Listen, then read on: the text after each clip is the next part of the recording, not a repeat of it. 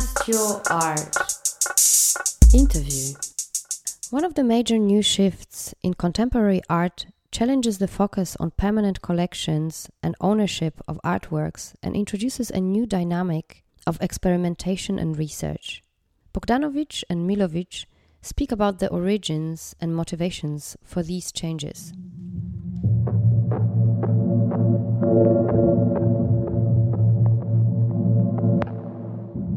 There is one essay from Boris Groys, Museums in the Era of Mass Media, that has influenced our museum staff very much in theoretical sense, and uh, it really helped us to recognize which strategy or which way should we choose for the museum in the future.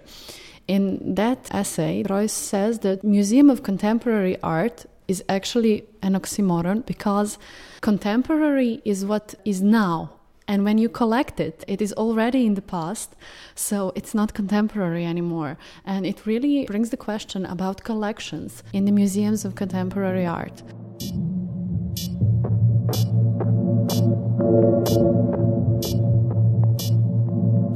the focus of the museum is uh, changing uh, from uh, old conservative function as a place of storage of certain human experience uh, material remains to say in that way.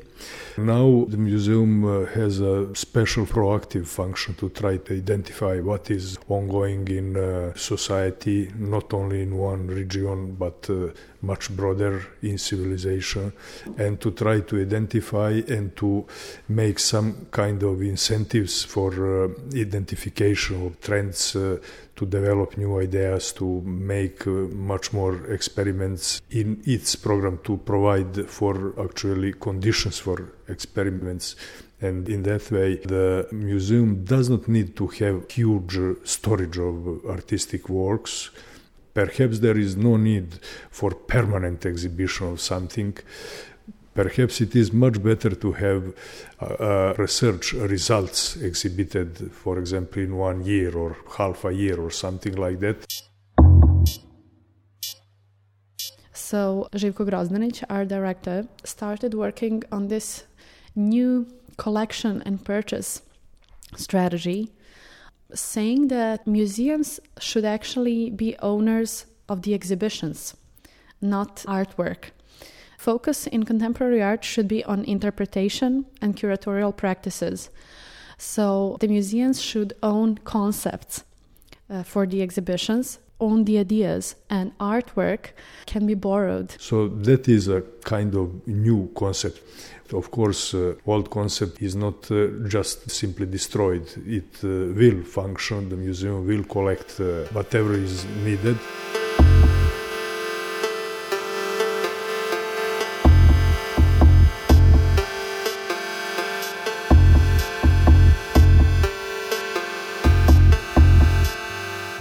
Important thing about contemporary art is its plurality. That is why theoreticians are important to point that plurality because contemporary art mustn't become dogmatic.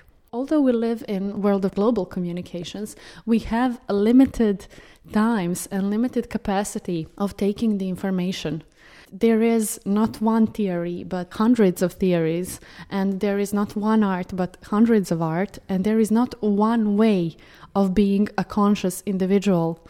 And there is not no not one way of being free and expressing freedom and being a creative individual in the world but there are endless paths.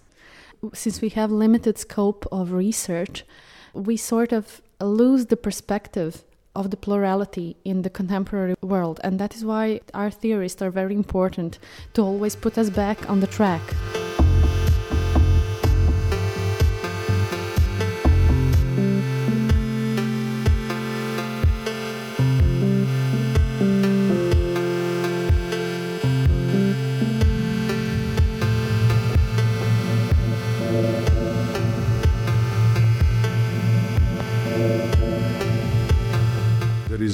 huge need to investigate in more details what is uh, avant-garde art in uh, Vojvodina or in uh, XU area. My generation of conceptual artists we uh, waited some uh, 25 years for first uh, theoretician to be able to explain what was conceptual art of Vojvodina and, of course, Serbia in 70s, for example. Uh, in Slovenia, it was a better situation in the time being because, uh, for example, group uh, OHO immediately have somebody who was uh, following them theoretically, explaining, uh, making uh, some theoretical literature on their works, and it was very good. After 25 years of uh, a kind of silence, after uh, appearance of conceptual art and avant-garde art in Vojvodina and Belgrade, uh, there are now relevant books, relevant studies, and more and more people is uh, engaged in investigating those periods.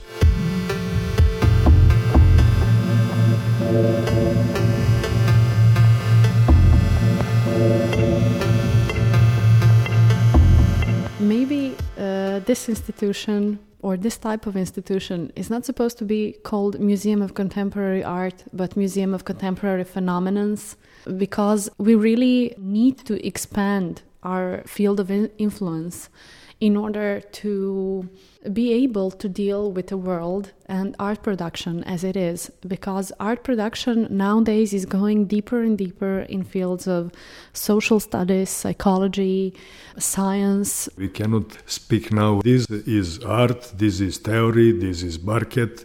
The fields are much more hybrid and you have now people who are dealing with theory but often you can see that it is an excellent artistic piece of work. Contemporary world is extremely interesting, and art is only one piece of that uh, huge picture. And uh, I believe, and I believe all we believe in this museum, that uh, this uh, body of art in that way is uh, very complex, and you cannot divide that on what is art, what is public interests, what is private interest, what are theoreticians, what are administrators in public authorities, and so on.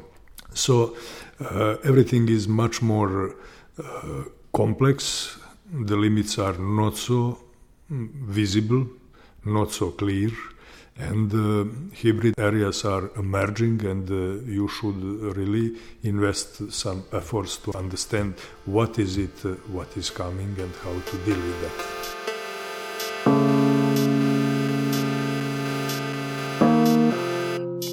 That was the last part of our interview with Slavko Bogdanovic and Ljubica Milovic from the Museum of Contemporary Art of Vojvodina in Novi Sad.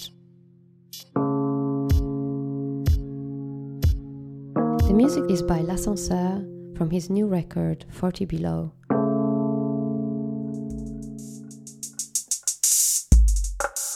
This podcast was produced by Eva Stern for Cast Your Art www.castyourart.com